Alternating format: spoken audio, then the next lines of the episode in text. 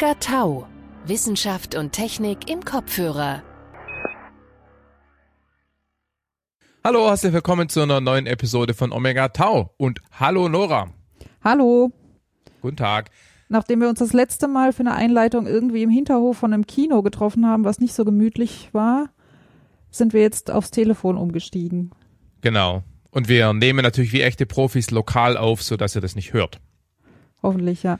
Ähm, genau, und äh, der Grund, warum wir wieder zusammen eine Einleitung machen, ist, ähm, dass es wieder was Besonderes gibt. Diesmal aber Genau. keine Feier oder sowas.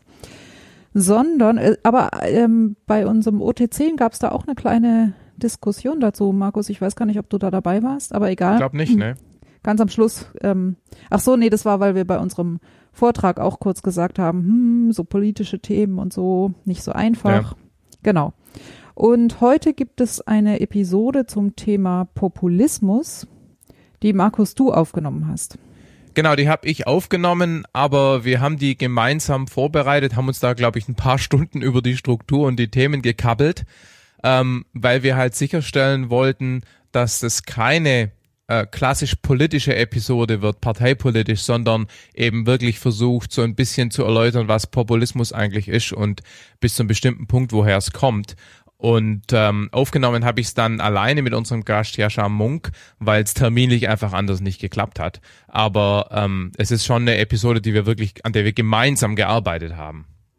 Ja, also ich glaube insbesondere ich hatte da ähm, im Vorfeld Bedenken. Ähm, wir hatten das ja auch, ähm, also Markus und ich hatten das auch schon mehrfach diskutiert, ähm, weil wir halt so politische Themen, politische Mechanismen und so weiter ähm, für sehr wichtig und relevant halten.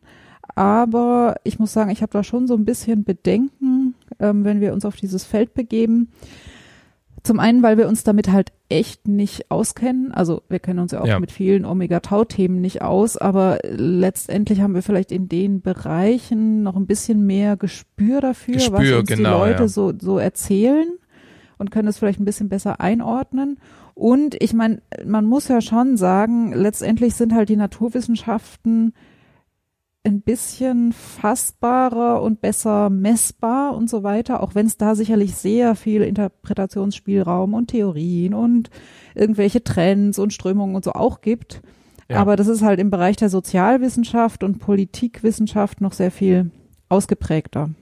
Ja, genau. Das werden wir in der Episode auch kurz ansprechen.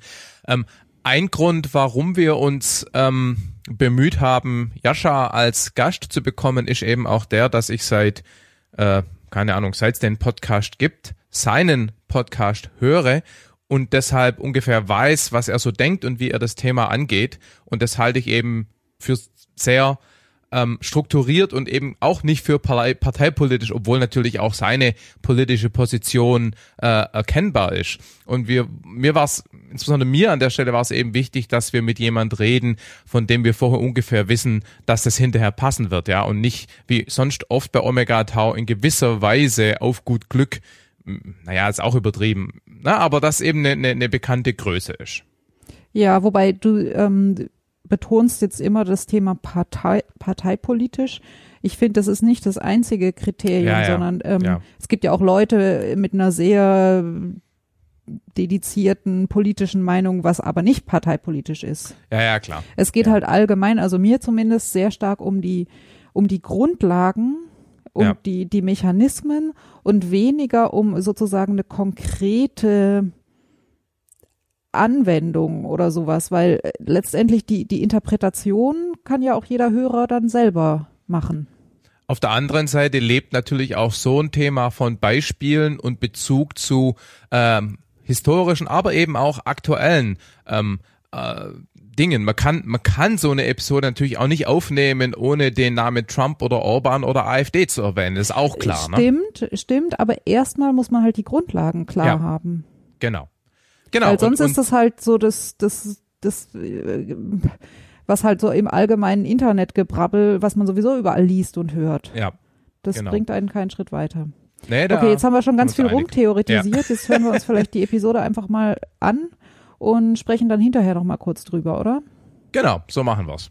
Gut. Ähm, viel Spaß. Hallo, ich bin Jascha Munk. Ich unterrichte Politikwissenschaft in Harvard und bin Autor des Buchs Der Zerfall der Demokratie, wie der Populismus den Rechtsstaat bedroht. Genau, und äh, die Tatsache, dass du äh, perfekt Deutsch sprichst, suggeriert, dass du noch nicht immer in Amerika warst?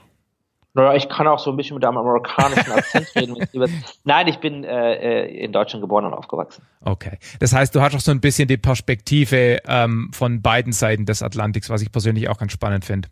Äh, ja, absolut. Also ich bin, äh, äh, bis ich äh, 22, 23 war, war meine Perspektive vollkommen europäisch. In den letzten äh, 12, 13 Jahren habe ich vor allem in den USA gelebt. Also ich kenne äh, beide Seiten, äh, beide, beide Seiten des äh, Ozeans ganz gut. Ja. Ähm, in dem Buch ähm, geht es ja im Prinzip darum, dass wir sozusagen unsere liberale Demokratie, die wir heute ja alle genießen, alle damit meine ich jetzt den Westen, Europa, Amerika und so weiter, dass wir die aufs Spiel setzen. Geben uns doch mal da so den 10.000 Fuß Overview und dann können wir ein bisschen tiefer einsteigen, was man unter Populismus versteht. Äh, ja, absolut. Also äh, äh lange Zeit sind Politikwissenschaftler davon ausgegangen, dass ähm, äh, natürlich es Demokratien gibt, die kollabieren. Ähm, wenn man sich momentan Kenia anschaut, wenn man sich äh, viele der äh, Länder auch in Asien, in, in Afrika, zum Teil auch in Europa anschaut, die es zuerst einmal versucht haben, demokratisch zu werden und wo das nicht geklappt hat am Anfang. Ähm, das ist ganz normal. Es gibt auch viele Diktaturen, die relativ stabil sind. Aber, so meinte die Politikwissenschaft, ähm, es gibt bestimmte Demokratien, die sehr stabil sind. Und zwar welche, die recht reich sind, die mehr als ungefähr 13.000 Euro im Jahr Bruttoinlandsprodukt haben. Äh, Länder, in denen mindestens zweimal die Regierung durch freie und faire Wahlen gewechselt hat. Ähm, dort müsste man sich über die Zukunft der Demokratie keine Sorgen mehr machen. Mhm. Ähm, und äh, das sei angeblich auch deshalb der Fall, weil in diesen Ländern die Menschen eine tiefe Zuneigung zur Demokratie hätten, da, weil sie äh, autokratische Alternativen zur Demokratie vollkommen ablehnen würden ähm, und weil es kaum Parteien und politische Bewegungen gäbe, äh, die die Grundregeln, die das, was man in Deutschland freiheitlich-demokratischen Rechtsstaates nennt, ähm, äh, oder Grundordnung ja. nennt, ähm, nicht angreifen. So, und das alles hat sich in den letzten zwei Jahrzehnten verändert. Wir sehen mittlerweile, dass Menschen zutiefst unzufrieden sind mit der Demokratie, dass viele von ihnen äh, autokratischen Alternativen gegenüber immer offener sind und vor allem, dass es eben diese populistischen Parteien gibt, äh, die in Land nach Land äh, Zuwachs haben, die sogar in die Regierung kommen äh, und in vielen Staaten von Venezuela bis zur Türkei bis Ungarn äh, die Demokratie zerstört haben. Mhm. Ähm, über die Ursachen kann man natürlich lange reden und äh, du tust es übrigens auch äh, ausführlich und gut in deinem Podcast, auf den verweisen wir vielleicht dann auch noch. Aber ähm, lass uns mal versuchen zu definieren, was Populismus eigentlich ist. Woher kommt denn der Begriff eigentlich, also etymologisch? Äh, der Begriff etymologisch, äh, da sind sich Historiker nicht ganz einig, aber wahrscheinlich kommt er von den Populares, ähm, also von den Politikern im alten Rom, äh, die selber oft äh, aristokratischer Herkunft waren, aber äh, sozusagen auf die Zuneigung des äh, Volkes gesetzt haben, um sich gegen ihre äh, Rivalen durchzusetzen. Ähm, Julius Caesar war ein berühmter davon, ähm, aber es gab auch sehr viele andere, wie die äh, Gracchus-Brüder und so weiter und so fort. Mhm. Ähm, das ist der Ursprung und dann äh, hat es zu verschiedenen Zeiten äh, ein bisschen verschiedene Bedeutungen angenommen. Aber äh, in dem Sinne, in dem ich es benutze, haben Populisten ähm, etwas Wichtiges gemeinsam, und zwar ihre Vorstellung von der Politik. Äh, wenn man sich anschaut, was äh, für Meinungen über bestimmte Politikfragen, über bestimmte politische Fragen äh, Herr Trump, Herr Erdogan, ähm, Herr Chavez in Venezuela, äh, Herr Orban in Ungarn hat, dann haben sie nicht unbedingt viel gemeinsam. Mhm. Ähm, also wie man vielleicht gemerkt hat, äh, scheint Herr Trump äh, Muslime, sagen wir mal, nicht äh, besonders wohl zu haben. Äh, Herr Erdogan in der Türkei scheint alle, die keine Muslime sind, nicht besonders wohl zu haben. Ja. Es gibt Populisten, die sind, äh, was die Wirtschaft angeht, eher links. Wenn man sich Chavez in Venezuela anschaut, jemand, der verspricht, den ähm, äh, Sozialstaat auszubauen, ähm, die großen Firmen äh, an den Pranger zu stellen. Und dann gibt es andere, die sind äh, wirtschaftlich eher rechts, die sagen, wir müssen hier ein bisschen die Sozialausgaben kürzen und endlich äh, es möglich machen, dass Leute ähm, ihr Geld, das sie verdienen, behalten können und so weiter. Also mhm. auf dem Punkt haben Populisten sehr wenig gemeinsam. Aber was sie gemeinsam haben, ist eine Vorstellung von der Politik, ist eine Art, über äh, die Politik nachzudenken, sie zu verstehen. Und die sagt im Prinzip, der einzige echte Grund, warum wir hier Probleme haben, sind die Eliten. Den Eliten äh, sind eigentlich Minderheiten und Außenseiter und vielleicht irgendwelche Reiche oder irgendwelche Intellektuelle wichtiger als ordentliche Leute wie du und ich. Und was wir jetzt machen müssen, ist, dass jemand äh, dem Volk wirklich aus der Seele spricht, jemand wirklich das Volk äh, verkörpert ähm, und hier mal äh, Rami Demi macht. Aber provokant gesprochen ist es ja an sich zunächst mal nichts Schlechtes, wenn ähm, die Regierenden auf die zumindest mal angenommenen Bedürfnisse des Volks eingehen und sich quasi, ähm, wenn man so will, also eigentlich ist es ja die Idee von Demokratie, oder? Ja, absolut. Natürlich, jeder demokratische Kandidat sagt, oder jeder politische, jeder Politiker in der Demokratie sagt, hey, ähm, ich bin gerade in der Opposition, aber wisst ihr was, ich verkörpere das Volk besser als der, der an der Regierung ist. Und ich kann eigentlich viel besser für die Leute einstehen. Und äh, die Regierung hat das und das falsch gemacht, bei mir wird alles besser. Das ist alles normal. Aber der Unterschied ist, dass Populisten sagen, sie alleine verkörpern das Volk. Mhm. Also ein normaler Politiker sagt, hey, wählt mich, es würde einen großen Unterschied machen. Ähm, John McCain hat das so ausgedrückt in der Wahl 2008. Ein paar Tage vor der Wahl wurde er gefragt ähm, bei einer Veranstaltung von äh, jemandem aus dem Publikum, ja, ähm, Barack Obama macht mir Angst, wenn der Präsident wird, ähm, dann wird das hier äh, ganz schlimm, dann macht das Land kaputt, der ist kein echter Amerikaner und so weiter. Mhm. Und McCain hat gesagt, hören, hören Sie her, ich bewerbe mich um die Präsidentschaft weil ich glaube, dass ich einen besseren Präsidenten abgeben würde. Es ist sehr wichtig, dass ihr für mich wählt und nicht für Obama. Aber wisst ihr was? Falls Obama gewinnt, müsst ihr euch um dieses Land keine, keine Sorgen machen. Mhm. Er ist ein ordentlicher Mensch, ähm, er tut auch sein Bestes ähm, und wenn er gewinnt, dann ist das halt Demokratie. Ja. So, das sagen demokratische Kandidaten. Mhm. Ein Populist sagt dagegen, ich alleine verkörpere das Volk. Und das bedeutet, wenn jemand nicht mit mir übereinstimmt, dann ist er nicht nur ein politischer Gegner, sondern er ist ein Feind. Mhm. Wenn sie aber an die Macht kommen, sagen die Populisten nicht, naja, es ist normal, dass man mal von der Presse kritisiert wird, sondern sie sagen, die Presse, das sind alles äh, ein Lügenpack, ähm, das ist die Lügenpresse, wie es heute auch bei deutschen Populisten ja. heißt, und die müssen dementsprechend äh, reguliert oder zensiert werden. Wenn die Opposition ihre Arbeit macht und versucht, gegen Reformen anzugehen, versucht, äh, vielleicht auch Skandale aufzudecken, dann werden sie, wie Herr Trump das in den USA sagt, zu Verrätern, mhm. nicht nur zur normalen, loyalen Opposition. Und mhm. wenn Gerichte sagen, dass irgendetwas, was die Regierung macht, nicht legal sei, wenn unabhängige Institutionen ihre Arbeit schieben, anstatt äh, äh, jeden äh, kleinen äh, Vorstellungen und Präferenzen der Regierenden hinterherzulaufen, dann sagen sie, ja, das sind Feinde des Volkes. Das ist der Unterschied zwischen Populisten und ähm, äh, äh, etablierten mhm. oder moderaten Parteien. Und da geht es nicht darum, ob die links oder rechts stehen. Es geht nicht darum, äh, ob sie mehr Geld umverteilen wollen oder ob sie die Steuern stark senken sollen, wollen, sondern es geht darum, ob sie mit äh, demokratischer Opposition normal umgehen. Mhm. Das heißt, so Sachen wie ähm, dass man ähm, Populisten daran erkennt, dass sie Probleme beispielsweise unzulässig vereinfachen und von einfachen Lösungen, sag ich mal, träumen, ähm, ist vielleicht ein Bestandteil, aber nicht das, nicht das entscheidende Kriterium aus deiner Sicht.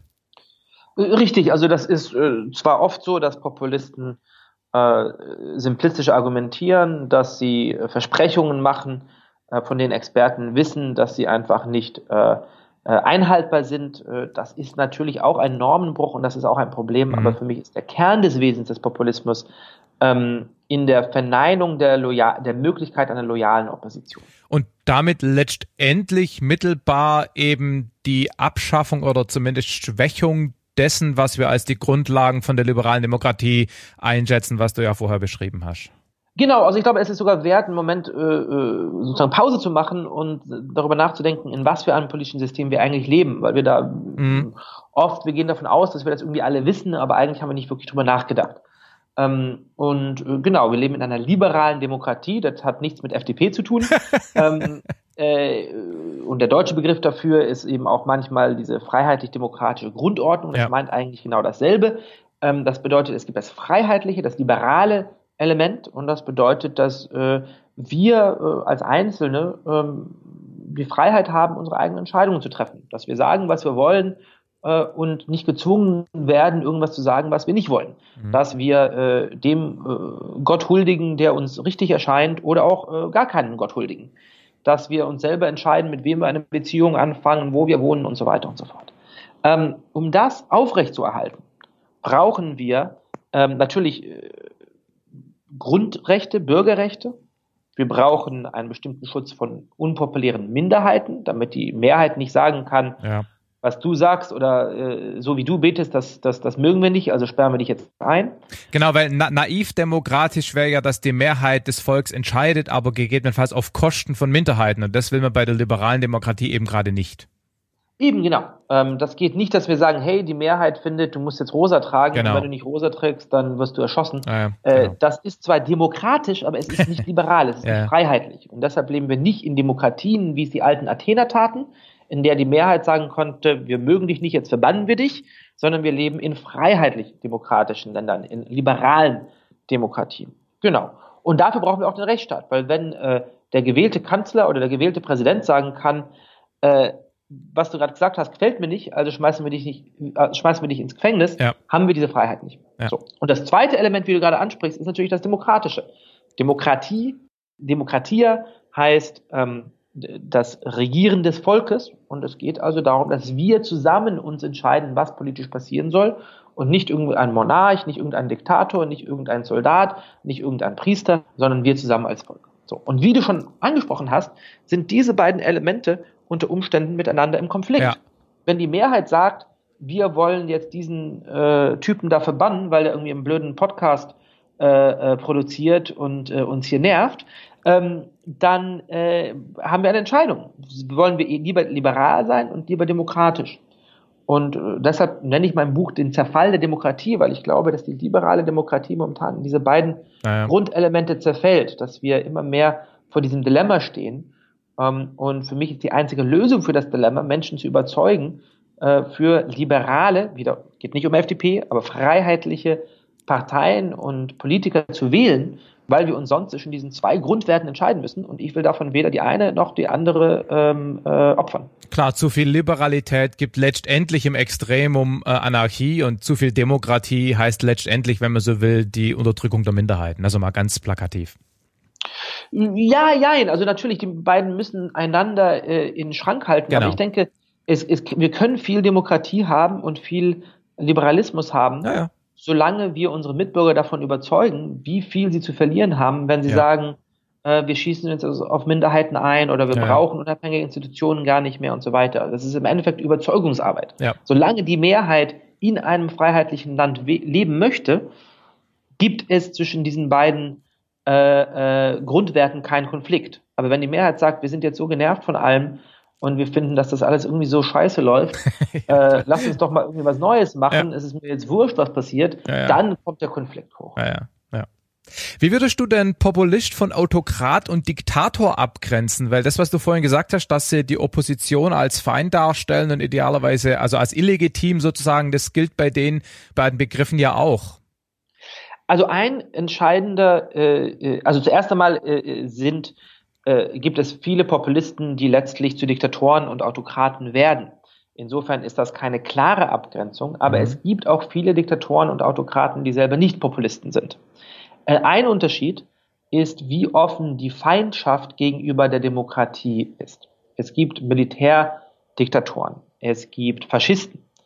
Äh, und die sagen moment normalerweise relativ offen, dass sie Feinde der Demokratie sind. Mhm.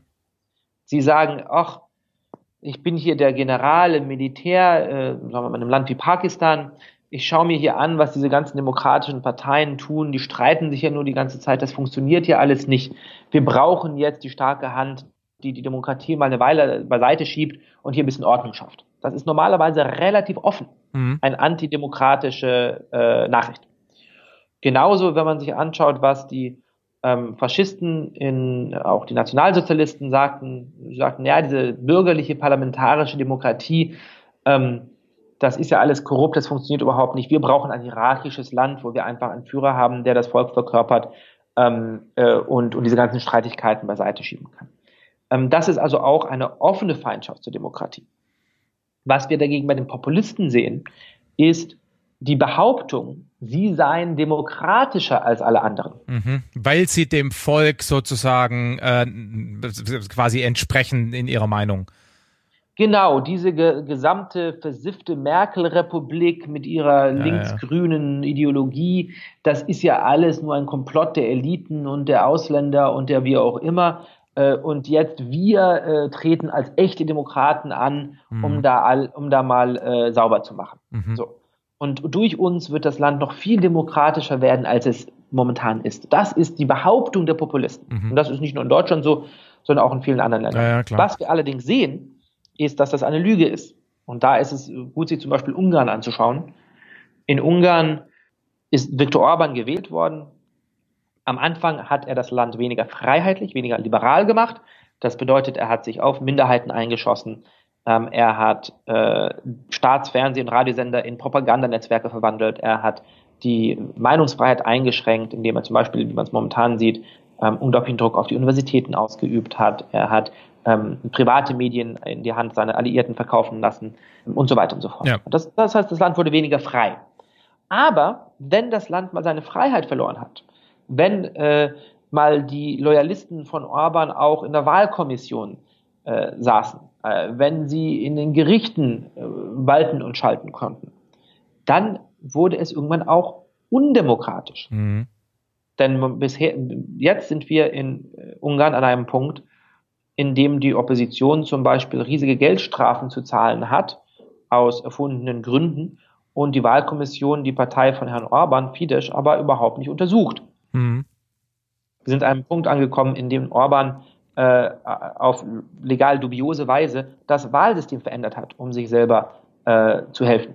Wir sind selbst an einem Punkt, wo es Fragen gibt, ob die Auszählung der Wahlen wirklich fair stattgefunden hat. Mhm. Und deshalb sind die Populisten irgendwann nicht nur Feinde der Freiheit, des liberalen Elementes unseres politischen Systems, sondern auch des demokratischen Elementes. In der Begrifflichkeit meines Buches heißt es, dass wir mit einer liberalen Demokratie anfangen, in eine illiberale Demokratie abrutschen mhm. und mittlerweile aber in einem Land angekommen sind, das weder liberal noch demokratisch ist, sondern eine Art Diktatur mit äh, Anstrich. Man, man könnte es auch so sagen, dass der Begriff Populismus quasi nur so lang Sinn macht, solange es quasi noch eine Demokratie gibt, weil die sich ja quasi als Demokraten verkleiden, hatte ich ja vorhin gesagt. Und sobald die dann quasi mal, wenn man so will, Phase 1 ihrer, ihrer, ihrer, ihres Plans umgesetzt haben und die Demokratie nachlässt, dann geht's in die Autokratie. Dann müssen sie ja nicht mehr behaupten, dass sie die besten Demokraten sind. Das wäre vielleicht auch so eine Sichtweise, oder? Ähm, ja, beziehungsweise äh, wenn, äh, aber was man sieht bei den Populisten ist, dass sie lange Zeit weiter so tun, als mhm. seien sie demokratisch. Ja, also selbst ja. wenn sie, also in Ungarn sagt Herr Orban ja immer noch, ich bin der Verteidiger der Demokratie ja, und die Feinde Demokratie liegen äh, bei meinen Kritikern äh, innerhalb des Landes und bei der EU außerhalb des Landes und so weiter. Das ist interessant, weil, weil einerseits hatten wir ja vorhin festgestellt, dass vielleicht die Bewohner von liberalen Demokratien so ein bisschen müde werden und es ihnen in Anführungszeichen egal ist, in welcher äh, Staatsform sie leben, weil ihnen gar nicht mehr so richtig klar ist, was sie eigentlich riskieren. Auf der anderen Seite, dadurch, dass Populisten lange noch behaupten, sie wären Demokraten, spielen sie ja schon darauf an, dass das Volk eigentlich schon noch irgendwie will, dass man in der Demokratie lebt. Ne? Ja, und das ist für mich einer der Hoffnungspunkte. Mhm. Also wenn man sich anschaut, ähm, diese großen Theorien, die wir nach der Fall der Mauer hatten, also Francis Fukuyama, der vom Ende der Geschichte sprach, mhm. aber eben auch äh, diese Politikwissenschaftler, von denen ich vorhin sprach, die sagten, wenn wir einmal ein Bruttoinlandsprodukt von 13.000 Euro haben, wenn wir einmal äh, die, die Regierung durch freie und faire Wahlen gewechselt haben, zumindest zweimal, dann äh, ist ein Land stabil. Diese Theorien sind zuerst einmal falsch. Ja. Ähm, die haben sich als falsch herausgestellt, denn äh, wir sehen, dass Menschen durchaus äh, bereit sind, äh, die Werte der liberalen Demokratie aufzugeben. Wir sehen im Ungarn, dass Länder, äh, die diese Beschreibung passen, nicht stabil sind. Ja. Ungarn hat über 13.000 Euro Bruttoinlandsprodukt im Jahr. Ungarn hat seit 1989, glaube ich, vier oder fünfmal die Regierung durch freie und faire Wahlen ja. gewechselt. Und War doch sind wir jetzt dort in einer Diktatur mit demokratischem Anstrich. Diese Zahlen, diese Grenzen, das waren statistische Werte ursprünglich, oder? Also diese 13.000, ja. diese zwei, ne, das waren so quasi empirisch. Genau, also darin, also die haben das so gemacht, indem sie sozusagen in jedem Jahr, sie haben sich gesagt, okay, 1970, ja. welche Länder waren demokratisch, wie viel Geld hatten die und welcher Prozentsatz äh, dieser Demokratien ist in dem Jahr kollabiert. Mhm. Und dann haben sie das Jahr für Jahr für Jahr für Jahr gemacht und festgestellt, dass es eine klare Korrelation gibt zwischen dem Reichtum eines Landes und der Wahrscheinlichkeit, dass es kollabiert. Und die, das reichste Land, das äh, jemals, äh, in dem jemals eine Demokratie zugrunde gegangen ist, war äh, Argentinien, ich glaube im Jahr 1979. Und das war so in den Gefilden von 13.000 Euro. Daher kamen sie auf diese Zahl. Mhm. So. Aber was wir jetzt sehen, ist zuerst einmal, dass das nicht unbedingt wahr ist, dass ja. Leute sich so sehr an die Demokratie gewöhnen können, dass sie vergessen, was sie zu verlieren haben und dass es das den Populisten äh, möglich macht, die Demokratie von innen zu besiegen. Was wir noch nicht wissen, ist, was dann passiert, wenn die Diktatur einmal eine lange Zeit äh, äh, aufgebaut ist. Momentan ist vielen Ungarn noch nicht klar, bis zu welchem Punkt sie ihre Freiheit verloren haben. Mhm. Und am Anfang können Diktaturen eine relativ leichte Hand haben, weil sie sagen, na ja, ähm, ich bin doch echt einigermaßen beliebt, ich habe eine bestimmte charismatische Autorität und äh, davon lebe ich ein bisschen. Aber irgendwann ist das nicht mehr der Fall. Dann ist eine Wirtschaftskrise, irgendein großer Skandal, äh, es kommen große Proteste auf und plötzlich muss sich das Regime halten, indem es die Wahlen relativ offen türkt mhm. oder indem es ähm, äh, auf, eine auf eine Demonstration schießen lässt. Und in dem Moment merken dann auch durchschnittliche Bürger, die sich vielleicht nicht besonders für Politik interessieren, hey, Moment mal, ähm, jetzt bin ich plötzlich in einem unfreien Land. Und mhm. was das mit den Menschen machen wird, ist noch nicht klar. Und ich habe die Hoffnung, dass sie dann sagen, hey, Moment mal, in so einem Land will ich nicht leben, ich will jetzt doch die Demokratie zurück. Und dass ja. sie sich dann endlich äh, gegen diese populistische Diktatur auflehnen werden. Dann ist es natürlich möglicherweise schwierig, weil die Mechanismen möglicherweise schon eingeschränkt wurden. Ne? Natürlich, die Frage ist dann, äh, äh schaffen sie es auch wirklich, ja. den Diktator abzusetzen? Ja. Ähm, und naja, da gibt es in der Geschichte viele verschiedene ähm, Beispiele davon. Es gibt, ist natürlich oft gelungen, Diktatoren abzusetzen, aber es ist auch oft dem Diktator gelungen, ähm, ja. das Volk abzusetzen, sozusagen. Ja, klar. Ähm, wie Brecht es einmal mehr oder weniger formulierte. Ähm, und äh, das birgt dann natürlich auch die Gefahr von äh, es tut weh. Äh, vielen Toten und Bürgerkriegen und allen möglichen furchtbaren Dingen. Also ähm, besonders äh, optimistisch ist das nicht. Ja. Du hattest vorhin, ähm, als ich dich gefragt habe, äh, was Populismus ist, äh, mehr oder weniger geantwortet, aus deiner Perspektive ist es das folgende. Inwieweit ist der Begriff denn sozusagen ein wissenschaftlich akzeptierter oder genormter Begriff oder hat da jeder, nicht jeder, aber halt die verschiedenen Forscher und, und, und, und, und Kommentatoren ihre eigenen Definitionen? Ähm, äh, es ist natürlich so, dass verschiedene ähm, Wissenschaftler und Kommentatoren verschiedene Definitionen haben, aber das ist letztlich bei allen Begriffen so. Ja, ja. Also äh, wenn es jetzt äh, nicht um äh, naturwissenschaftliche äh, Begriffe geht äh, oder irgendwie um einfache Konzepte wie ein Tisch oder so, ähm, ist das äh, bei politischen Begriffen immer so. Ähm, es gibt den, dafür das Konzept eines essentially contested äh, mhm. Konzepts ähm, eines Konzepts, in dem immer das Verständnis dieses Konzeptes selber auf eine bestimmte Weise politisch ist. Und das ist aber, wenn wir um, über Demokratie reden, äh, über ein Parlament, über Repräsentation, äh, über Freiheit, ähm, egal wovon wir sprechen, ist das letztlich der Fall. Und das ist bei dem Populismus auch so. Ähm, ich glaube, es gibt mittlerweile einen relativ breiten Konsens, ähm, der äh, den Begriff mehr oder weniger auf die Weise äh, auslegt, wie ich es tue. Ja. Äh, das Einzige, was man vielleicht erwähnen sollte, ist, dass es ein bisschen eine alternative Tradition gibt, weil es in den USA eine politische Bewegung gab, Ende des 19. Jahrhunderts, ähm, äh, die sich Populisten nannten. Und deshalb manchmal, wenn Leute von Populisten reden, reden sie sozusagen von diesen Populisten des späten 19. Jahrhunderts äh, und bis zu einem bestimmten Grade deren Erben heute in der Politik. Das ist irgendwie mhm. ein recht ähm, äh, linksgewandtes wirtschaftliches Programm, äh, das gegen große Firmen und so weiter angeht. Und äh, in meiner Begrifflichkeit wäre das nicht unbedingt populistisch. Es gibt Populisten, die sich so eines Programms bemühen, es gibt andere, ähm, die würde ich nicht als Populisten einschätzen, aber das ist für mich einfach ein anderes Phänomen. Ja, also mir fallen eben zwei Dinge auf. In einem Podcast, den du vermutlich auch hörst, äh, Podsafe America, ähm, wird öfter mal erwähnt, dass ein gewisser demokratischer Kandidat a populist economic policy vertrete. Ja, mhm, ja. Ähm, da fällt mir das Wort auf. Und ähm, im Deutschen hört man oft populistisch ähm, oft verwendet einfach als da spricht jemand so, dass es das Volk versteht. Gar nicht unbedingt jetzt sozusagen unzulässig vereinfachen, zwangsläufig, sondern einfach mal, das sagt einfach mal einer nicht in dieser verklausulierten politischen Spreche, sondern er sagt es einfach mal so, dass man es versteht und dann hört man von der anderen Seite, ja, ja, Populist. Na? Ja, und also, da, also genau, das sind, das sind zwei sehr, sehr, sehr gute Stichworte. Also bei dem ersten, das geht genau das, was ich gerade ansprach. Genau, ja, ja, genau. Das bedeutet, wenn die in dem Sinne sagen, Bernie Sanders, Elizabeth Warren sind Populisten, dann meinen sie äh, in dem Kontext genau, dass sie eine relativ linke Wirtschaftspolitik vertreten. Ähm, das ist für mich äh, eine legitime Weise, den Begriff zu benutzen. Ist einfach, es meint etwas anderes als das, wovon ja, es ist ungeschickt, aber legitim. Genau, also es, es bezieht sich einfach auf ein anderes Phänomen. Ähm, dann ist eine andere Frage, ob jemand wie Bernie Sanders auch in meinem Sinne populistisch ist. Ja. Das ist nicht unbedingt der Fall, aber das ist dann eine andere Frage. Ja. So.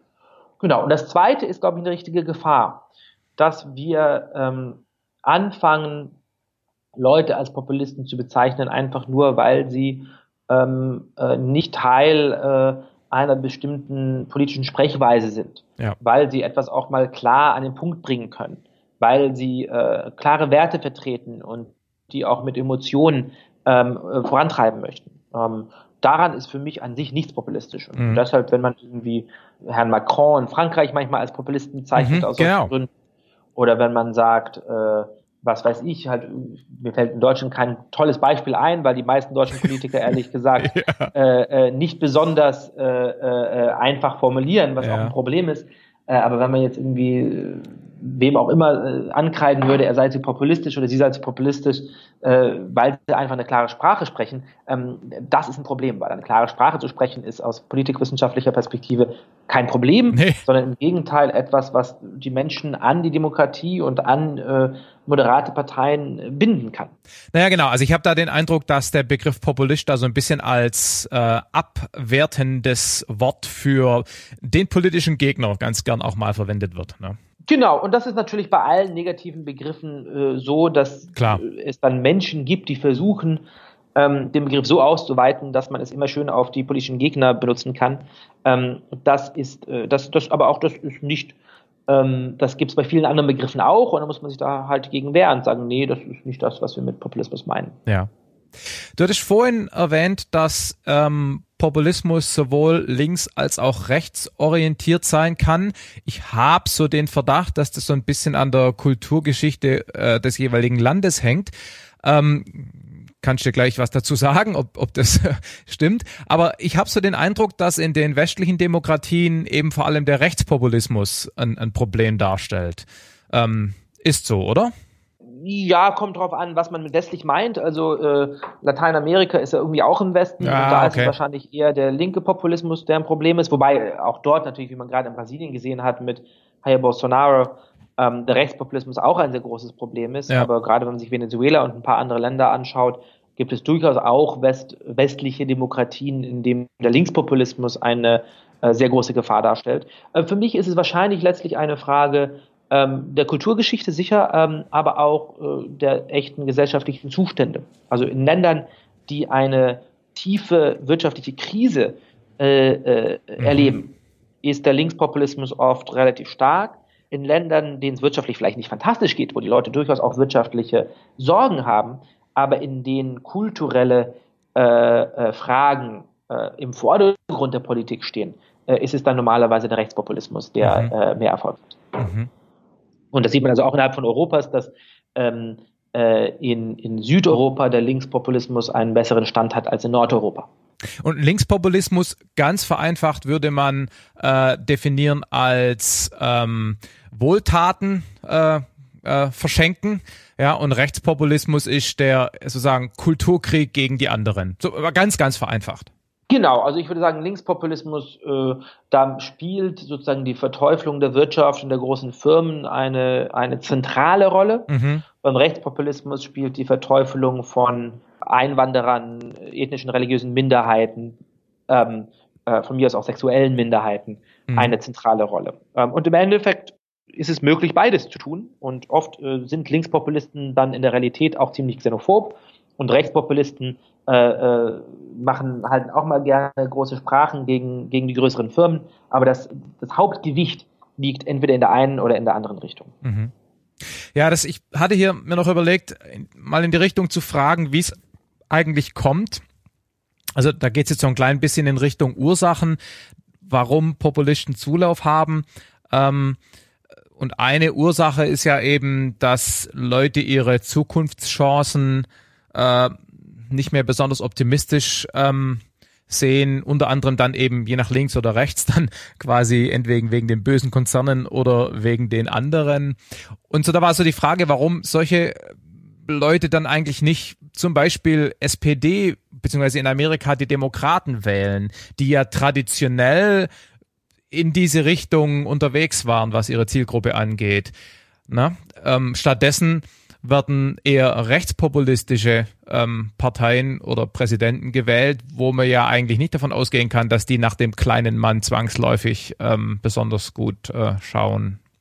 Ja, also ich glaube, das ähm, hat äh, verschiedene Gründe. Ich meine, einer davon ist aber auch kulturell. Also wenn die Leute ja. ähm, in Deutschland zur AfD überlaufen von der SPD, dann ist es, glaube ich, nicht vor allem aus wirtschaftlichen Gründen, ähm, sondern aus äh, kulturell-demografischen Gründen. Also insofern, als es Ihnen zum Beispiel um den äh, Sozialstaat geht, sagen Sie, äh, ja, ähm, das, das echte Problem mit dem Sozialstaat ist, dass hier Leute reinkommen, die, das, die den ausnutzen, mhm. die hier nur mhm. faul rumliegen und nicht wirklich was tun. Ähm, und dagegen müssen wir jetzt einmal was tun. So, wenn das äh, die, das hauptwirtschaftliche ähm, Interesse von jemandem ist, wenn er das für besonders wichtig hält, dann ist die AfD natürlich ein besserer Adressat als die SPD. Mhm. Äh, und im Breiteren äh, ist es aber, glaube ich, vor allem die kulturelle Schnittstelle, die äh, äh den Mitte-Links-Parteien ein, ein, ein Problem bereitet. Also für mich ist es, wenn man sich die SPD anschaut, so, ähm, sie hatte den größten Erfolg in den 70er Jahren zum Beispiel, weil sie es geschafft hat, zwei recht verschiedene Milieus mhm. irgendwie zusammenzuhalten. Ja. Und zwar zum einen äh, das äh, Arbeitertum äh, und zum anderen äh, das kulturelle Bürgertum. Äh, also äh, die Lehrer in der Großstadt, die äh, äh, Staatsangestellten vielleicht, ja. die Künstler äh, und so weiter. Ne? Und das ging aus zwei Gründen. Zum einen, weil äh, die Hauptschnittstelle im Land äh, wirtschaftlich war und da äh, ein größerer Staat zum Beispiel sowohl für den Beamten in äh, Bonn oder Karlsruhe als auch für äh, den Arbeiter ähm, in Pforzheim äh, äh, positiv sein könnte. Ähm, und äh, zum anderen, weil die Menschen oft auch noch einen biografischen Bezug zueinander hatten. Mhm. Der Lehrer, selbst der Beamte, hatte vielleicht Eltern, die Arbeiter gewesen waren und deshalb eine Art von Solidarität mit der Arbeiterklasse die jetzt 40, 50 Jahre später äh, schon äh, verflossen ist. So. Und was sich jetzt verändert hat, ist, dass wir mittlerweile die Hauptteilung der deutschen Gesellschaft, und das ist in vielen anderen Ländern auch so, ähm, über kulturelle Fragen haben. Mhm. Das bedeutet, es geht um, wie gehen wir mit der Flüchtlingskrise um, wie stehen wir zu einer multiethnischen Gesellschaft, ähm, sehen wir die Globalisierung und die Öffnung gegenüber der Welt als äh, Chance oder als Risiko. Ähm, und äh, da äh, ist es viel schwieriger, diese beiden verschiedenen Milieus zusammenzuhalten. Und deshalb ist die SPD jetzt ja. in so einer Spagatsituation, ja. in der sie irgendwie versucht, diese beiden verschiedenen Milieus zusammenzuhalten. Aber die Arbeiterschaft äh, geht mit der AfD fremd, weil sie sagt, ich will nicht den Wettbewerb von außen, ich mag nicht, wie sich meine, äh, meine Gegend verändert, äh, etc. etc und ähm, das alte sozusagen äh, Kulturbürgertum geht mit den Grünen fremd, ja. weil die äh, diese Art von internationalistischer Auffassung auf viel leichtere Weise verkörpern. Ja. Und deshalb sind diese alten Mittellinks-Volksparteien in einer großen.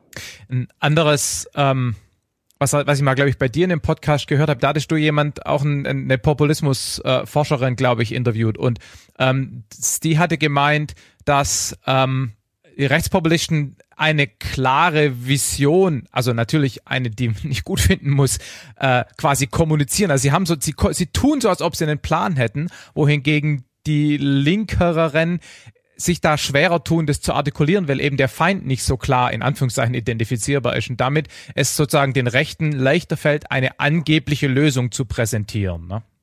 Ja, ich glaube, dass, also da, da ist etwas dran, dass es äh, immer einfacher ist, äh, also links, also manche Leute, die ja links stehen, sagen ja, naja, die Lösung ähm, auf diese Probleme, auf den Populismus ist, dass wir jetzt auch einmal ein bisschen populistisch daher tun können ähm, und eben auch äh, klare Feinde ansprechen und, äh, und so weiter. Und äh, wenn die Linke das endlich mal tut, dann kann sie gegen die Rechte gewinnen. Und meine Befürchtung dabei ist, dass das leider nicht funktioniert. Dass wenn ähm, man versucht, die Leute mit Angst und Ressentiment vor Ausländern zu mobilisieren. Und äh, die anderen versuchen auf etwas abstraktere Weise äh, Ressentiments und Angst vor den großen internationalen Firmen äh, zu mobilisieren, dann äh, gewinnt leider die Rechte. Ja, das ist einfach, äh, und ich weiß nicht, das mag an der menschlichen Psychologie liegen oder ähm, vielleicht auch daran, dass es uns im Endeffekt dann immer noch relativ materiell gut geht. Aus welchem Grund auch immer ist es, glaube ich, einfach ähm, einfacher, resonanter zu sagen, hey, schau mal den Typen da drüben an, ja, der nicht so aussieht, wo der eine andere Religion hat, ähm, äh, der wird für dich ein Problem, äh, als Leute dazu bringen, irgendwie äh, äh McDonalds-Filialen äh, äh, zu hassen.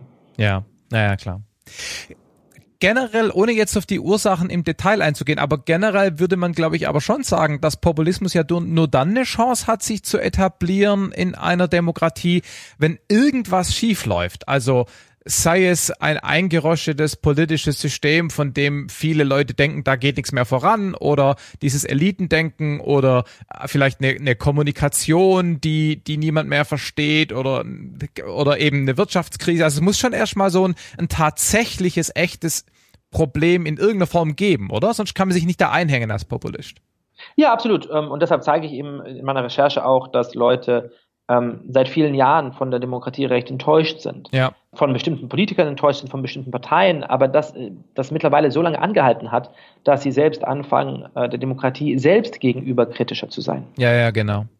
Und ja. das ist äh, ein, ein, ein echtes Problem und das äh, macht es dann einfacher für äh, Populisten zu sagen, es funktioniert ja nichts, also machen wir mal, hauen wir hier mal alles zusammen. Ich bin vor ähm, ein paar Wochen in Mailand gewesen und habe mich da mit einem sehr feinen Herrn unterhalten, der ähm, wirklich sehr kultiviert ist und mir erzählt hat, äh, der Dom, ja, das ist schön, aber es ist doch viel schöner, diese Kirche und jene Kirche zu besuchen. Und Mailand ist ja mittlerweile eine so viel schönere Stadt, als sie es vor 30 Jahren gewesen ist, weil sie viel mehr voll von Kultur ist und so weiter. Das alte Image dieser Industriestadt übergangen hat. Und dann haben wir angefangen, uns über Politik zu unterhalten und ähm, er ist ein Feiern der wirklich äh, sehr ekligen äh, Lega, mhm. äh, eine der äh, xenophobsten Parteien Europas, ähm, und sagt, ja, naja, so ganz mein Ziel sind die auch nicht, aber es hatte hier nie was funktioniert. Die ganzen mhm. Politiker sind doch alle korrupt. Es ist ja egal, für wen wir wählen, es ändert sich sowieso nie etwas. Ähm, also jetzt lassen wir die doch mal machen. Ja. Äh, und äh, ich stimme mit ihm in seiner Schlussfolgerung nicht überein. Äh, man sieht bei Populisten nicht nur, dass sie unsere Freiheit bedrohen, sondern auch, dass sie in fast allen Ländern im Endeffekt noch korrupter sind als die, die davor ja, klar. Ja. da waren. Drain the Swamp. Silvio Berlusconi selber war ja auch eine populistische Antwort auf davor ja, schon existierende Korruption. Ähm, aber er hat natürlich, was die Analyse der italienischen Politik vor der Lega angeht, durchaus recht. Natürlich ist das italienische politische System korrupt und äh, da kann man nachvollziehen, warum dann auch so ein kultivierter, angenehmer Herr äh, wie er sagt, ach jetzt, was haben wir denn schon zu verlieren? Versuchen ja. wir mal, Leute, lassen wir, geben wir denen doch mal eine Chance. Das ist so diese Hypothese von Hauptsache, das System wird mal aus seinem Gleichgewicht gebracht, ne? Genau.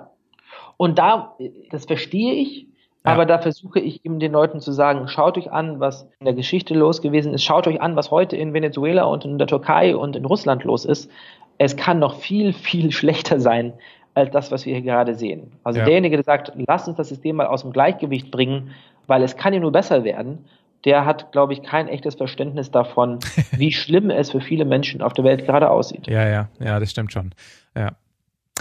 Ähm, Du hattest gerade von deinen Recherchen geredet. Wie, wie macht man denn, wie erforscht man denn Populismus? Man kann ja keine wirklichen Experimente machen, ne? Also man kann ja nicht so auf dem Labortisch mal eine Demokratie einrichten und, und mal gucken. wie, wie geht man da vor? Das wäre natürlich nett, wenn man das könnte. Ja, nein, das, äh, das geht nicht. Ähm, naja, man kann äh, zuerst einmal natürlich untersuchen, ähm, äh, wie sich verschiedene Länder äh, entwickeln. Es gibt zum Teil äh, natürliche Experimente. Also man kann zum Beispiel schauen, wenn aus irgendeiner zufälligen Entscheidung hier mehr Immigranten sind als dort, hat das einen Einfluss darauf, äh, wer dann für welche Partei stimmt. Ähm, man kann äh, versuchen zu schauen, äh, welche Länder besonders starke Populisten haben und ob es da Muster gibt, dass also all die Populisten, all die Länder, in denen Populisten stärker sind, stärkeres, äh, weniger starkes wirtschaftliches Wachstum hatten als die anderen mhm. und so weiter und so fort. Das ist äh, das normale äh, Instrumentarium der Politikwissenschaftler. Ähm, das einzige Problem, das wir beim Populismus haben, ist, dass wir noch nicht 50, 80, 100 Jahre äh, an Daten haben. Ähm, denn in der Form, in der wir heute den Populismus erleben, ist es ein relativ neues Phänomen, ähm, das erst seit 20, 30 Jahren echte Relevanz hat, ähm, zumindest in, in, in Nordamerika und Westeuropa. Äh, und dementsprechend werden wir noch warten müssen, um äh, viel zu verstehen und herauszufinden. Ja, ich meine, das Beobachten und Schlussfolgern aus real existierenden Demokratien ist natürlich schwierig, weil natürlich, man sagt ja immer so schön, all other things being equal, ne? aber die sind ja nicht equal. Das heißt, es ist unheimlich schwierig, wirklich äh, quasi die Ursachen und Konsequenzen so zu isolieren, dass man wirklich verallgemeinerbare Schlussfolgerungen ziehen kann. Na, die Wirtschaftler haben das gleiche Problem. Ja, das ist natürlich, also alle, alle, alle Sozialwissenschaftler haben das ja. Problem. Und es kann tatsächlich in den Sozialwissenschaften äh, gibt es, glaube ich, eine bestimmte Gefahr, dass man versucht, Gesetze der Sozialwissenschaft zu finden, ja. die aber letztlich es weder äh, uns erlauben, bestimmte Fälle zu verstehen, noch, äh, noch Prophezeiungen zu machen. Also äh, zum Beispiel ein berühmtes äh, Paper in der Politikwissenschaft, das sagt, ja, ähm, wenn man Berge hat, dann ist es wahrscheinlicher, dass man einen Bürgerkrieg erlebt. Mhm.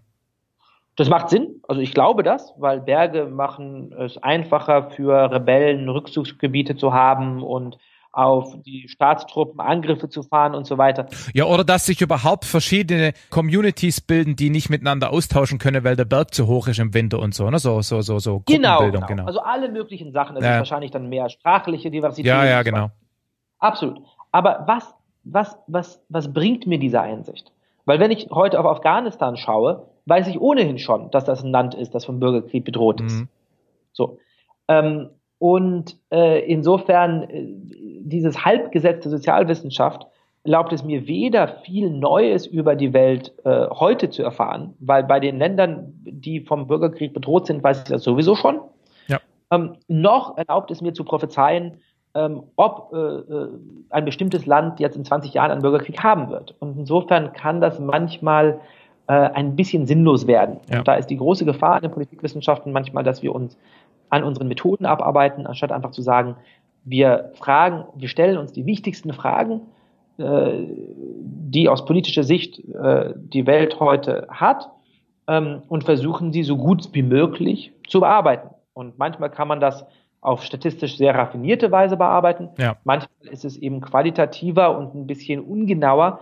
Ähm, aber wenn die Frage wichtig ist und das die beste Weise ist, sie zu beantworten, die äh, uns eben möglich ist, Klar. dann ist es Politikwissenschaft. Klar, einfach sagen, wir tun gar nichts, ist natürlich keine Lösung. Ähm, letzte Frage. Warum passiert denn dieses Phänomen Populismus gerade jetzt und mehr oder weniger überall quasi gleichzeitig? Die Ursachen können ja nicht an den länderspezifischen Systemen oder Parteien liegen. Das muss ja irgendein grundlegendere, irgendeine grundlegendere Ursache haben. Hast du da eine Hypothese, eine Theorie? Genau das Argument mache ich jedes Mal, wenn ich darüber rede, weil ich sehr davon erstaunt bin. Ich bin im letzten Jahr sehr viel herumgereist und in jedem Land erzählen mir die Leute irgendeine Geschichte über ihr Land. Ja. Also in Deutschland, äh, die AfD sei nur deshalb so stark, weil Frau Merkel so moderat sei und deshalb so viel Platz rechts von ihr lasse. In den USA äh, angeblich, weil die Republikanische Partei schon seit langem so radikal sei ja. und deshalb ähm, äh, äh, es, es äh, Herrn Trump möglich gemacht habe, die Partei zu übernehmen. Es kann ja nicht sein, dass diese beiden recht gegensätzlichen Geschichten beide wahr sind und 17 mhm. andere Geschichten auch noch. So. Und deshalb suche ich in meinem Buch nach gemeinsamen Ursachen. Äh, und äh, das ist auch nicht ganz einfach. Äh, es gibt immer ein Gegenbeispiel. Letztlich ist das für mich so wie bei Wittgenstein eine Frage der Familienähnlichkeit, ähm, Family Resemblance. Ähm, aber drei große Faktoren, von denen ich äh, äh, berichte in meinem Buch, ist die Stagnation der Lebensstandards für durchschnittliche Bürger, mhm. dass die Menschen früher einmal das Gefühl hatten, mir geht es so viel besser als meinen Eltern meinen Kindern wird es noch mal so viel besser gehen, ja. dass sie eine Art von Grundvertrauen in die Politik hatten, ja. das mittlerweile ein bisschen flirten gegangen ist. Zum Zweiten die großen demografischen und kulturellen Veränderungen, die wir in den letzten 50 Jahren erlebt haben, dass ein Deutscher 19, 1960 gesagt hätte, na, ein echter Deutscher ist jemand, der äh, äh, ethnisch mir ähnlich ist, dessen Eltern, Großeltern, Urgroßeltern alle schon auf deutschem Staatsgebiet wohnten, ähm, die dieselbe Sprache sprachen. Ähm, das hat sich mittlerweile zum Glück verändert. Wir verstehen, dass wir in einer multiethnischen Gesellschaft leben, dass es äh, natürlich Leute, Menschen gibt, die zu uns gekommen sind in den letzten Jahrzehnten, die auch Deutsche sind, aber es gibt äh, durchaus auch Menschen, die das ablehnen, die sich dagegen auflehnen. Äh, und das ist bei Fragen von äh, äh sich verändernden Geschlechternormen und anderen Sachen ähnlich. Ja. Ähm, und dann drittens natürlich das Aufkommen vom Internet, von den sozialen Medien ähm, dass jemand wie du hier mit diesem Podcast wahnsinnig viele Menschen erreichst, äh, ohne über einen Fernsehsender, über einen Radiosender, über eine große Zeitung dich verbreiten zu müssen. Ähm, das äh, kann etwas sehr Positives sein, äh, so wie die vielen Podcasts äh, etwas Positives sind. Aber es erlaubt es natürlich auch Menschen, die einfach nur Lügen verbreiten wollen, die Hass verbreiten ja. wollen, eine größere Rolle in unserem System zu spielen. Und in dem Moment, wo so viele Menschen schon wirtschaftlich frustriert sind, wo so viele Menschen schon vor kulturellen, demografischen Veränderungen Angst haben, macht das einen äh, recht gefährlichen Cocktail. Ja. Okay, wunderbar. Vielen herzlichen Dank fürs Mitmachen. Hat mir sehr großen Spaß gemacht. Absolut. Mach's gut. Mach's toll. Ciao. Tschüss. So, ähm, das war's. Ähm, relativ kurz was unter anderem auch daran lag, dass Jascha nicht mehr Zeit hatte. Wir ähm, werden uns aber bemühen, Klammer auf, ist auch schon angedacht, konkret eine Fortsetzung zu machen, um dann noch auf die konkreteren Ursachen und die Frage, woher man denn weiß, ob das jetzt Ursachen sind von Populismus, äh, einzugehen. Ja, ansonsten Nora, Meinung? Ja, also ich fand's interessant. Ich muss sagen, ähm, was für mich insbesondere neu war, war ähm, dieses Thema äh, Populismus und Eliten. Mhm. Also dass Populismus immer sozusagen gegen Eliten ähm, argumentiert. Ähm, das war jetzt für mich ein neuer Aspekt. Viele andere Sachen kannte ich schon so in der einen oder anderen Form. Ich muss sagen, ich kann mich auch nach dem Hören von der, von dem Interview nicht ganz dem Verdacht entziehen, dass Populismus vielleicht doch so ein bisschen so ein Modebegriff ist. Also es beschreibt bestimmt irgendeinen Vorgang, den man aktuell an vielen Orten sieht. Aber ich bin nicht sicher, ob in zehn Jahren vielleicht dieses Wort Populismus eigentlich keiner mehr kennt und man das mehr als so Modeströmung der Politikwissenschaften vielleicht Aber einschätzt. Meinst du jetzt konkret das Phänomen oder den Begriff? Den Begriff. Ich meine, wir haben ja versucht, so ein bisschen ähm, Populismus von Autoritarismus, Autokratie und Diktatur abzugrenzen. Und es ist schon denkbar, dass man später sagen wird, naja, das waren einfach die frühen Stufen von Autoritarismus. Nee, was ich meine, ist das doch oft auch so in der, keine Ahnung, in der Psychologie oder so, weißt du, da gibt so Modesachen oder ist jetzt ein ganz blöder Vergleich, aber bei so Ernährungsthemen, weißt du, dann sind alle gegen Kohlenhydrate und dann sind alle gegen ja, ja, Fett. Klar. Und äh, da weiß ich nicht, ob jetzt alles sozusagen auf den Populismus geschoben wird und in zehn Jahren wird alles auf irgendwas anderes geschoben. Also ich habe das Gefühl, dieser Begriff ja muss sich erst noch etablieren. Oder wird vielleicht auch wieder ähm, verschwinden. Was das Thema nicht weniger interessant macht. Ich will nur sagen, ähm, mal gucken, wie, wie langfristig sich das hält. Mhm. Also mir ist tatsächlich nicht ganz klar, was du damit meinst, weil ähm, es kann natürlich sein, dass man in einigen Jahren ähm, das, was wir jetzt als Populismus bezeichnet haben, äh, quasi überwunden haben als Gesellschaft und man sagt, okay, das war ein, ein zeitlich begrenztes Phänomen und insofern Mo eine Mode. Ja?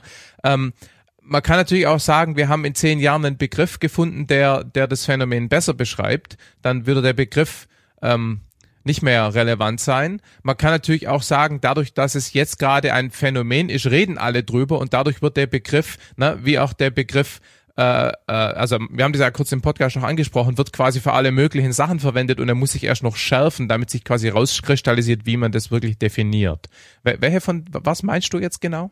Naja, ich meine, dass es halt so im allgemeinen Diskurs immer wieder so äh, Begriffe gibt, ähm, wo alle Probleme, die aktuell ähm, okay. ja, vorliegen, ja, okay. auf diesen Begriff zurückzuführen sind. Ja, ja, okay. Also deswegen das mit der Ernährung. Irgendwie dann werden plötzlich alle gesundheitlichen Themen darauf zurückgeführt, dass die Leute zu viel Zucker essen. Und okay. fünf Jahre hm. später hm. ist Zucker aber überhaupt kein Thema mehr, sondern es liegt halt daran, dass die Leute zu viel Fett essen. Okay, aber dann geht's dir eigentlich weniger um den Begriff, sondern um die Tatsache, dass, weil der Begriff heute in Anführungszeichen in Mode ist, versucht jeder das, was er eh schon immer sagen wollte, auf diesen Begriff zu mappen, damit er gehört wird. Ja, ein bisschen so, genau. Ja, okay, da, das mit Sicherheit. Das glaube ich sicher. Ja. Und dann wird man vielleicht in fünf Jahren sagen, ja, nee, Populismus war gar nicht die Ursache, sondern XYZ. Naja, Populismus ist ja keine Ursache, ist eigentlich ein Phänomen. Ja, ja, auch wieder wahr. Genau, also das ist so das, was ich, was ich mich frage, inwieweit das halt so ein bisschen so ein Modethema ist. Dann, ähm, ich habe mir noch so ein paar kleinere Punkte aufgeschrieben. Ähm, was ich schade fand, war, ähm, du hast ja nach dem, mal nach der Etymologie gefragt. Ja. Ähm, was ihr gar nicht gesagt habt, ist, dass ähm, Populo das Volk ist. Also der ja. Jascha ist da gleich halt auf diese weiter Popularis oder was ein, eingestiegen, ja. aber ich weiß nicht, ob jeder unserer Hörer äh, Latein gelernt hat. Ja. Das Begriff naja, kommt gut, halt vom Volk. Je, jeder weiß, woher Popmusik kommt. Ne? Also, aber das stimmt natürlich, das hätten wir natürlich sagen können. Ja, ja. Genau, und dann, da sind wir auch schon gleich beim nächsten Thema. Ähm, ich hatte ja, ähm, können wir ja vielleicht unseren Hörern ähm, sagen, ich hatte ja im Vorfeld so ein bisschen Bedenken, ähm, ob du vielleicht ein bisschen zu polemisch manchmal formulierst, einfach weil du jemand bist, der klare Aussagen trifft, sagen wir mal so. Ich bin populistisch hm, weiß ich nicht. Jetzt ähm, nichts sagen. Auf jeden Fall, mir ist aufgefallen, dass ihr ähm, sowohl den Begriff das Volk als auch an ein, zwei Stellen, also das öfter und an ein, zwei Stellen das, äh, das System so erwähnt habt, als, als ob das sozusagen eine klar umrissene Masse ist. Und das finde ich vom Wording her schwierig. Ja. Gerade weil halt auch so rechte Populisten dieses das Volk ähm, ja. sehr stark für sich vereinnahmen. Es gibt nicht ja. das Volk. Naja, bist glaub, du das deutsche Volk? Nee, bist du nicht. Na, ich bin sicher nicht. Das deutsche Volk, äh, also okay, ja, klar, ich meine, logisch, Wieso es gibt die Definition. Nicht, du bist in Deutschland geboren, du hast einen deutschen Pass, du lebst in Deutschland, ja, ich bin vielleicht also ich Teil des Volks, aber ich bin nicht das Volk. Hallo?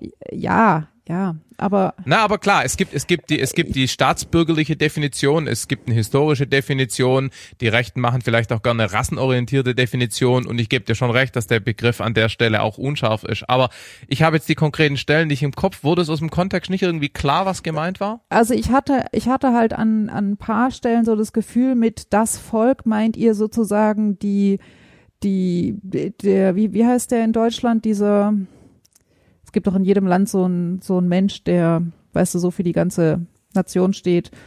Ach, wie heißt denn der jetzt? Bundespräsident. Nein. Nein, so ein, weißt du, diesen 0815 Bürger. Der hat doch in jedem Land Max so einen Mustermann. Namen. Ja, nee, es gibt noch was anderes, egal. Aber weißt du, dass das so steht für den normalen, durchschnittlichen Bürger. Ach so. Mh. Und ich glaube einfach, den gibt es nicht. Das gab es noch nie und heute gibt es das erst recht nicht. Naja, statistisch gibt es den schon. Ja, aber du wirst niemanden finden, der so ist. Nee, klar. Und ja. es gibt erst recht nicht eine große Masse, wo du dann sagst, ja, okay, 80 Prozent aller Leute sind das Volk und die, die äh, Migranten und die, was weiß ich, Homosexuellen oder wie auch immer, die gehören nicht dazu. Das naja, ist halt klar. Quatsch. Also das, das ist mir einfach so von der Begrifflichkeit ähm, aufgefallen und. Naja, aber ganz, darf ich da kurz was dazu sagen? Ja. Ähm, im Prinzip bestätigt ja eigentlich ähm, diese Beobachtung genau das, dass es halt ein bisschen schwierig ist, über dieses Thema zu reden, ohne quasi, ich will jetzt nicht sagen Vorurteile, aber ohne die eigenen Perspektiven da zumindest zu aktivieren. Weil ich meine, wenn du das jetzt so hörst, den Begriff das Volk, dann kommen bei dir da bestimmte Assoziationen mhm. raus, die dir nicht gefallen, auch berechtigterweise vielleicht nicht gefallen und du interpretierst es dann eben so und sagst dann, ah, das war jetzt aber nicht so präzise und komisch und da könnte man was falsch verstehen. Ne? Das ist genau das Problem mit solchen Themen, habe ich das Gefühl. Ja, aber ich finde, also ich, mir fällt es halt, ich, ich glaube, dass du den Begriff das Volk manchmal so ein bisschen abschätzig benutzt ähm, weißt du, so nach dem Motto, ja, das Volk will halt Helene Fischer hören. Weißt du, so nach dem Motto, ja, die, die, die genau. doofe Mehrheit. So. Und das finde ich halt etwas abschätzig. Also ich, und ich, ähm, hm. das ist halt so, wie wie manche Leute halt sagen so, ja, die Leute wollen das halt so. Ja, ja, Oder klar, die Leute ja. blicken das halt nicht oder so. Ja, ja. Das ist, äh, da ist ich glaub das nicht, dass ich den zu wenig drin.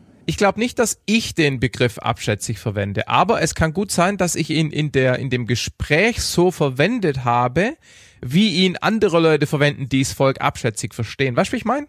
Ja, ja, ja, ja. Na? Also ich ich ich ich sehe mich nicht als jemand Besseres als das Volk, ja. Aber ja. es gibt natürlich Leute, die die unterscheiden das Volk von Eliten oder ihrer eigenen intellektuellen Fähigkeitsklasse, ja, oder wie auch immer. Und ja. die verwenden dann den Begriff, glaube ich, schon öfters mal so.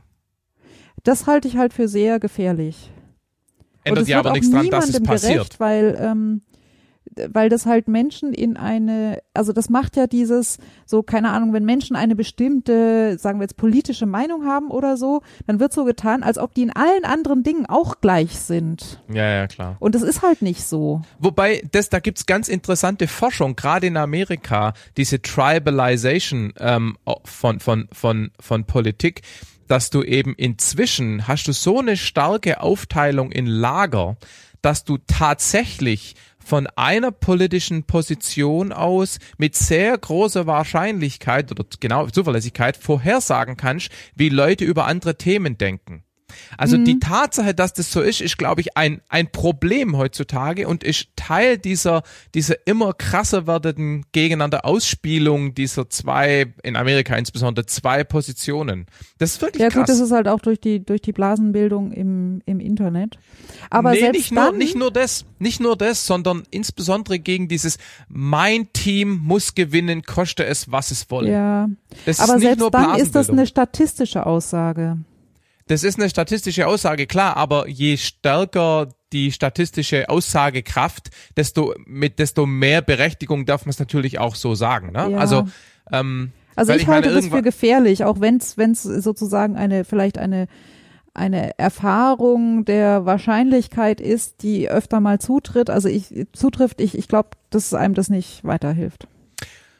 Ja gut, auf der anderen Seite, also ja klar, auf der anderen Seite kann man natürlich äh, als jemand, der für ein Land Entscheidungen trifft oder über die Politik eines Landes redet, kann man natürlich auch nicht ohne Verallgemeinerung und Statistik und im Endeffekt irgendeine Art von äh, Mengenlehre ja, arbeiten. Das geht halt auch nicht. Ja, aber, also das halte ich insbesondere für gefährlich. Du darfst halt nie das Individuum vergessen.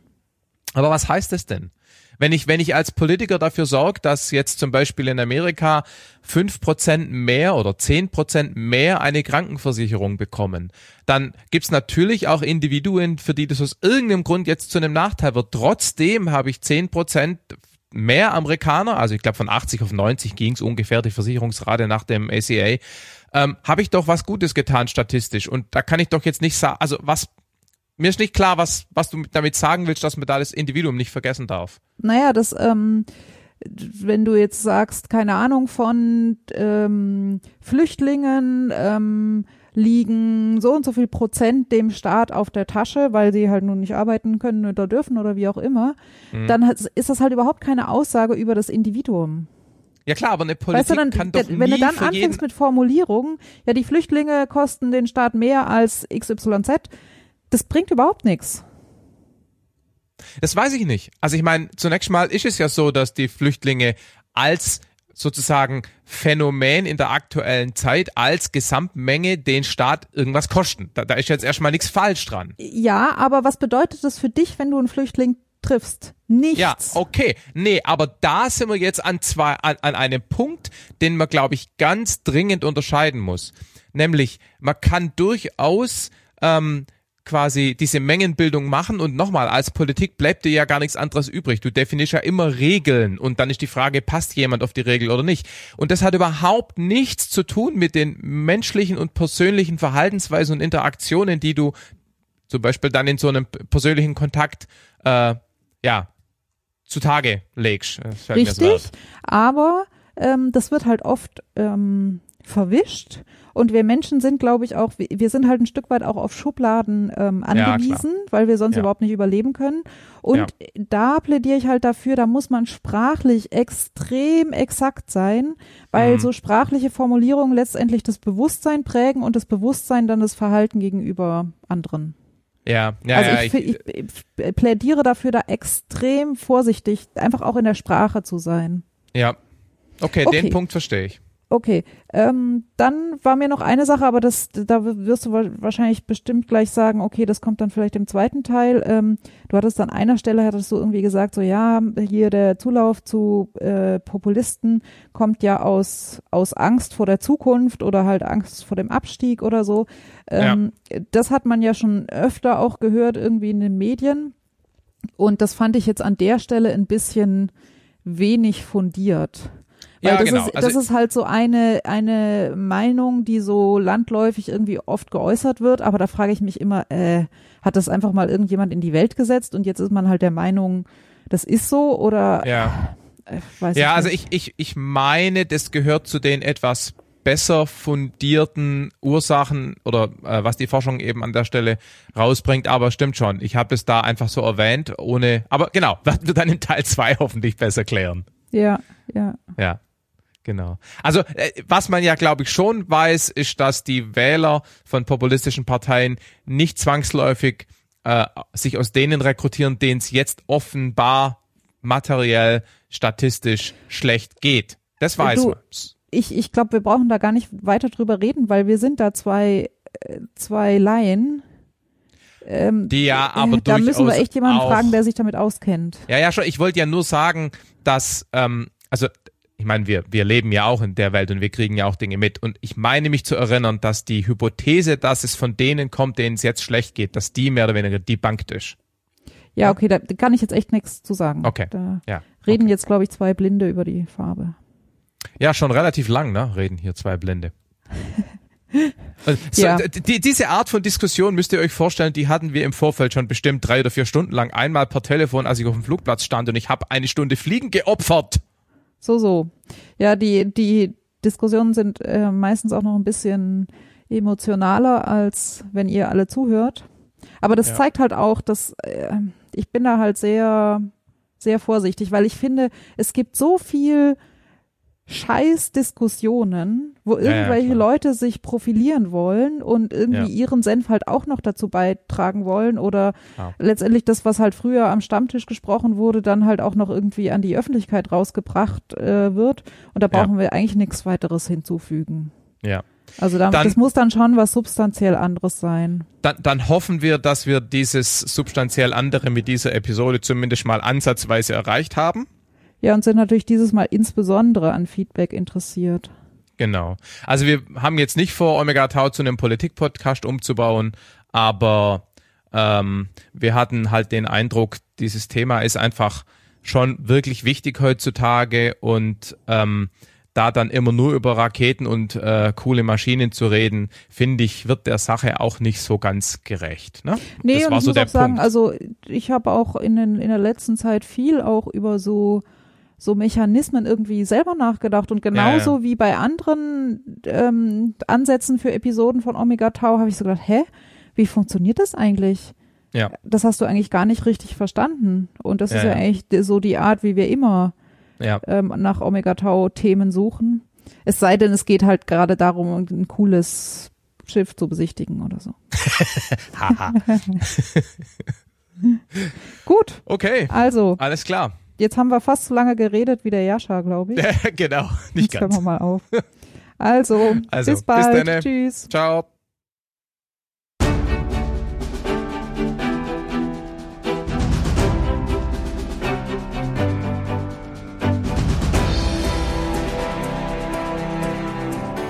Omega Tau ist ein unabhängiger und nicht kommerzieller Podcast, produziert von Markus Völter und Nora Ludewig. Ihr findet uns im Netz unter omegataupodcast.net und auf Facebook, Google Plus und Twitter jeweils unter dem Namen Omega Tau Podcast. Wir freuen uns über euer Feedback.